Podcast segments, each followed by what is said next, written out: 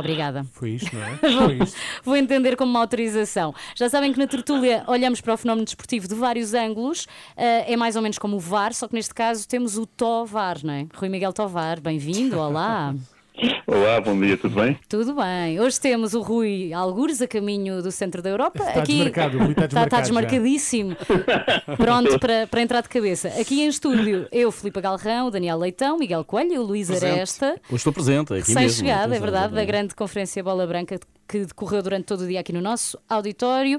Ahm, e tivemos cá a Luísa, nata do desporto, Sim, não é? Eu diria que foi um sucesso, atendendo não só aos nomes que passaram pelo auditório da Renascença, mas sobretudo ao interesse suscitado pelos diferentes debates e entrevistas que houve ao longo do dia. Não é para todos reunir no mesmo dia eh, aqui na Renascença Secretário de Estado do Desporto, Presidente da Federação Portuguesa de Futebol, Presidente da Liga Pedro Proença, o máximo responsável pela prevenção e combate à violência no desporto, Kika Nazaré, Francisco Neto, eh, Roberto Martínez, selecionador nacional eh, e muitas outras figuras do desporto, como foi também o caso do Miguel Oliveira, que aliás passou aqui também durante a tarde, e portanto é, é- é de facto foi um dia, um dia de grande movimentação aqui na Renascença e um dia de excelência para nós. E quem o Luís quiser. Aresta também. O Luís Aresta também lá teve. Obrigado, obrigado. E tudo pode ser eh, revisto em rr.sap.pt. Mas vamos agora olhar para o fim de semana que passou. Uh, Miguel, quase que tive uma síncope cardíaca Então. ontem com o empate no derby, que deixou tudo adiado para a última jornada. Sim, não é? tudo não, porque o empate afastou em definitivo o Sporting da possibilidade de chegar eh, ainda à Liga dos Campeões, mas quanto ao título, sim, tudo adiado até ao próximo sábado.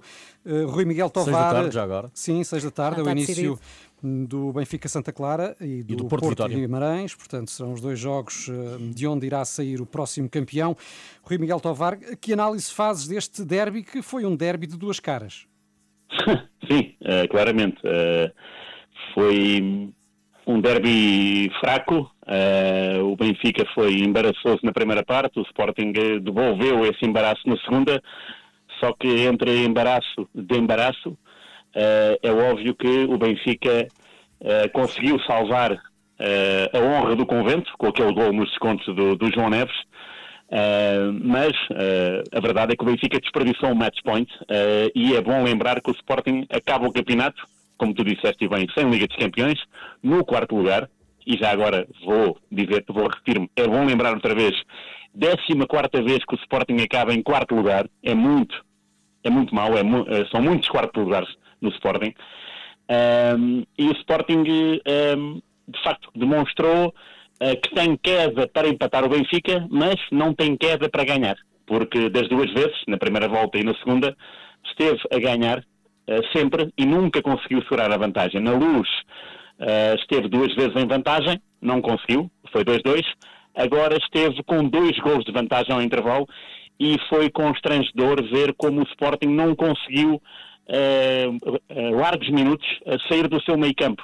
É verdade que o Benfica subiu as linhas, é verdade que o Benfica foi muito mais afoito na segunda parte do que na primeira, mas eh, houve ali muitos erros de, principi- eh, de principiante, mesmo com os jogadores eh, já calibrados e já com uma, uma experiência acentuada, como o Coates, eh, jogadores que falharam em, em, não diria momentos-chave, mas em momentos importantes do jogo, seja a aliviar bolas ou seja a construir jogo, a sair para construir. A segunda parte do Sporting foi, pecou eh, por, por defeito e o Benfica, eh, com o Arnes à cabeça, eh, claramente, aquela substituição do João Mário a meter o Bá e a libertar o Arnes para a meia esquerda, de facto devolveu a alma ao Benfica. E o Benfica acabou por desperdiçar o match point, de acabar com o campeonato, de festejar o título em Alvalade, mas ehm, a verdade é que o Benfica podia ser um campeão autoritário, já há algumas jornadas, e vai ser um campeão eh, que vai chegar à última jornada para decidir o título. Não era esse o guião, certamente, que os adeptos eh, teriam na sua cabeça em meados de março, início de abril. Sim, Eh, e já vamos falar do foi- que pode dar o próximo Sim, fim de sim, semana. sim, sim, sim, Eh, claro. Para já, Luís, o que é que poderá justificar este desempenho tão eh, eh, quase esquizofrénico das equipas ontem em Alvalade? Até que ponto é que eh, Schmidt eh, terá eh, percebido o que estava a acontecer eh, tarde demais, neste caso, eh, para chegar ainda à vitória, e eh, Amorim, por outro lado, não terá tido visão suficiente para segurar o- a vitória? Já lá vamos ao, ao Amorim. antes de mais, dizer que o Benfica já tinha acontecido o mesmo com o Porto, voltou a não se dar bem com a intensidade do adversário. O Sporting foi muito mais intenso nos duelos individuais na primeira parte. O Benfica não conseguiu ter bola. As duas equipas em pressão alta, é certo. O Benfica a fazer o seu estilo de jogo, tentar pressionar alto, mas o Sporting quase sempre encontrar soluções para sair com bola e criar dificuldades ao Benfica junto da área. Basta ver a percentagem de posse de bola na primeira parte. 62 é? ou 64%, se não estou em erro, no fim dos primeiros 45 minutos. Isto não é normal para o Benfica. Já tinha acontecido assim com o Porto. O Benfica voltou a não se dar bem, uh, uh, sobretudo nesta questão da intensidade de jogo, os duelos. O Benfica perdeu muita bola na primeira parte. Uh, depois, Roger Schmidt mexeu muito bem. Mexeu muito bem, percebeu que João Mário não estava bem no jogo e não foi só, não foi só pela entrada de Bá que o Benfica ganhou. De facto, a subida de Orsnes para zonas mais adiantadas permitiu ao Benfica ter outra capacidade física no meio campo e permitiu a João Neves libertar-se para funções que não tinha capacidade para fazer na primeira parte e portanto e, ao ponto de acabar por ser decisivo no golo, no golo do empate do Benfica. Portanto, eu creio, eu creio que houve aqui mais Benfica na segunda parte e muito mais Sporting na primeira, sendo do lado do Sporting, Ruben Amorim não, não esteve bem nas substituições e não foi feliz com, com Paulinho, que mais uma vez deu razão àqueles que dizem que, que não é o tipo de matador de que o Sporting precisa para objetivos mais ambiciosos. Sim, de facto, aparentemente eu diria que o Benfica não apareceu na primeira parte. Esquece-se que havia jogo. Falta de comparação. Esquece-se que havia jogo. Oh, eh, como todos os derbys, este também teve polémica e o Sporting alega que o segundo gol do Benfica foi irregular, um eventual fora de jogo de Florentino Luís, uh, um eventual penalti de. Várias penalti irregularidades, não, é? Luís, Ao mesmo tempo. Coates. Uh, Rui, enquanto o nosso, uh, o nosso VAR, o Rui Tovar, viste alguma ilegalidade neste lance? São muitas, são muitas coisas eventuais. Acho que não, acho que não, não vale a pena ir por aí. Não, é assim, o futebol será sempre um jogo de casos não é o VAR que vai definir uh, o resultado da justiça de, de alguma coisa. Uh, para mim, uh, já vi e revi, entendo que as pessoas façam muito alarido e de facto o jogo teve, teve parado alguns minutos, mas eu, o, o, que eu valorizo mais, e, e tendo estado no estádio, é quando a bola vai ao meio, um, o Sporting joga a bola para trás, porque, porque é obrigado a isso, não é? E, e vejo toda a equipa do Benfica a subir e vejo toda a equipa do Sporting e também grande parte do estádio a temer alguma coisa. Portanto, faltavam para aí dois, três minutos ainda, não é? E isso para mim é que, é, é que não, não é preciso VAR, nem para o VAR, uh, uh, mas, mas fica, fica a ideia de que de facto aquele golo eh, que para mim foi regular, porque vi ali o jogo, vi, vi o gol no estádio, e, portanto não, não, pronto, é gol, é gol, não, não, há que, não, há que estar, não há que estar a partir no dia seguinte para, para essa caixa, para essa caça às bruxas. Um, a verdade é que vi depois o Sporting naqueles minutos com um bocadinho de, de medo, e o próprio estádio.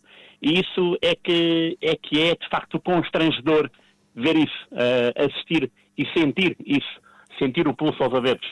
Agora que, que no dia seguinte venham, venham com, com comunicados, acho que não, não faz sentido. Uh, faz sentido é começar a pensar uh, no ano que vem e o Sporting vai ter muito, muito trabalho em, em, em levantar-se, porque este quarto lugar vai ser, é uma grande pancada e não é só o quarto lugar, é tudo o que isso implica de, de dinheiro hum. e de, de, recursos a jogadores e de, de, ser obrigado a vender jogadores para ter encaixe hum. e, portanto, essa é que é a grande preocupação do Sporting e não o segundo gol do Benfica. Como, aliás, o Ruben Amorim também já fez questão de frisar, que era isso mesmo. Uh, Luís, a verdade é que as contas, uh, apesar de estarem todas agora do lado do Benfica, ainda não estão fechadas, falta a última jornada.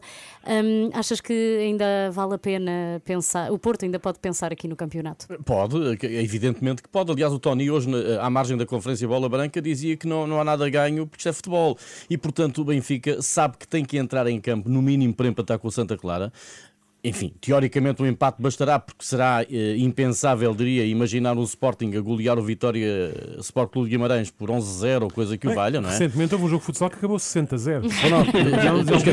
mas, mas é futebol e, portanto, eh, o, o, Benfica, o mais que tem a fazer é entrar em campo para ganhar, para ganhar. Santa Clara. Mas pode haver uma expulsão, um incidente qualquer inesperado. É evidente, e, portanto, nada está decidido, Sim. e, portanto, há campeonato até a última jornada, e é, isto é importante, no contexto da competitividade da Liga Portuguesa, isto é muito importante que se diga, hum.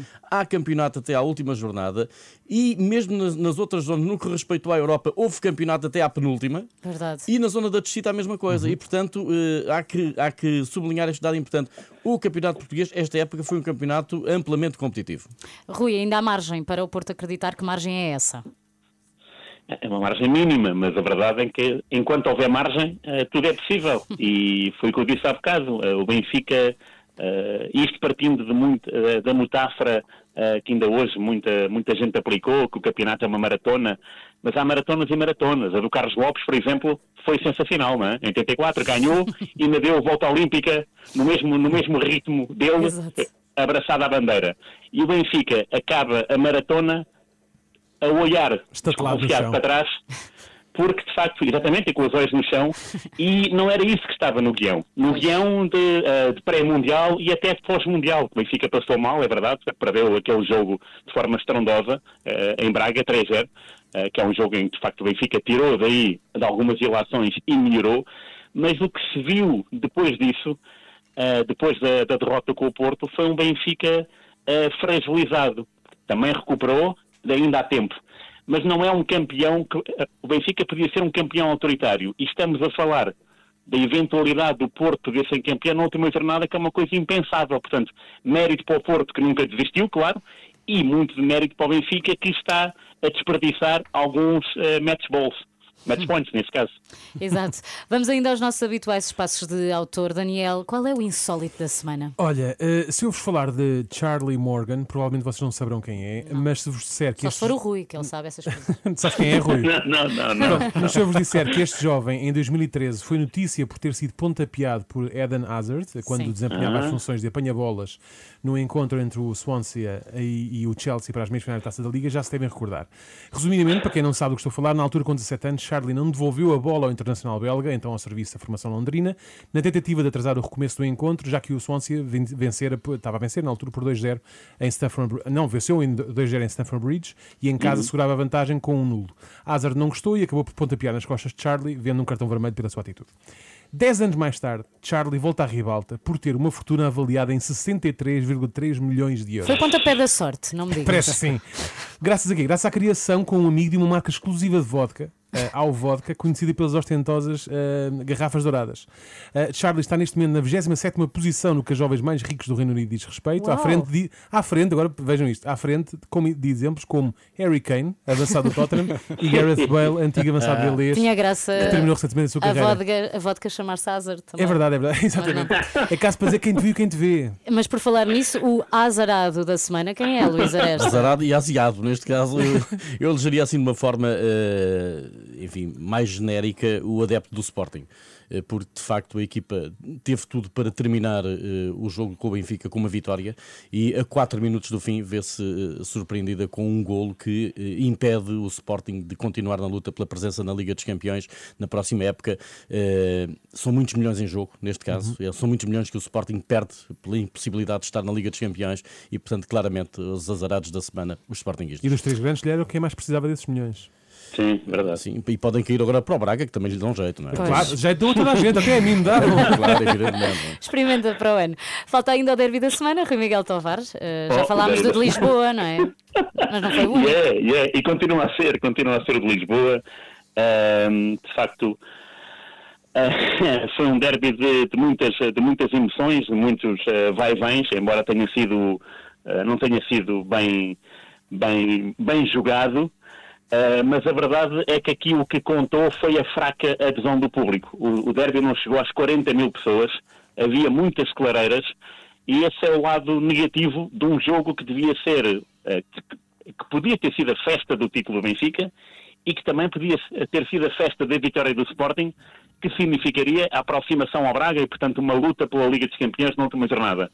Uh, fica aqui demonstrada, de facto, a falta de compromisso e de paixão uh, dos adeptos do Sporting, porque eu quando falo das clareiras é de atrás da baliza, portanto são, são lugares de época do Sporting, uh, das duas balizas, aliás. Portanto, há aqui um, um divórcio, uh, claro, entre adeptos e, e equipa, e é o facto, é outro facto negativo de um derby que Real foi fraco, mas teve uh, quatro gols e, portanto, uh, como eu paguei o bilhete por 40 euros, até o gol até sobrado 10 euros, está-se bem. Muito bem, obrigada, Rui Luís, Miguel e Daniel. Está feito para a semana, é a última da, da é, época, não é? Para o balanço do campeonato. Obrigada.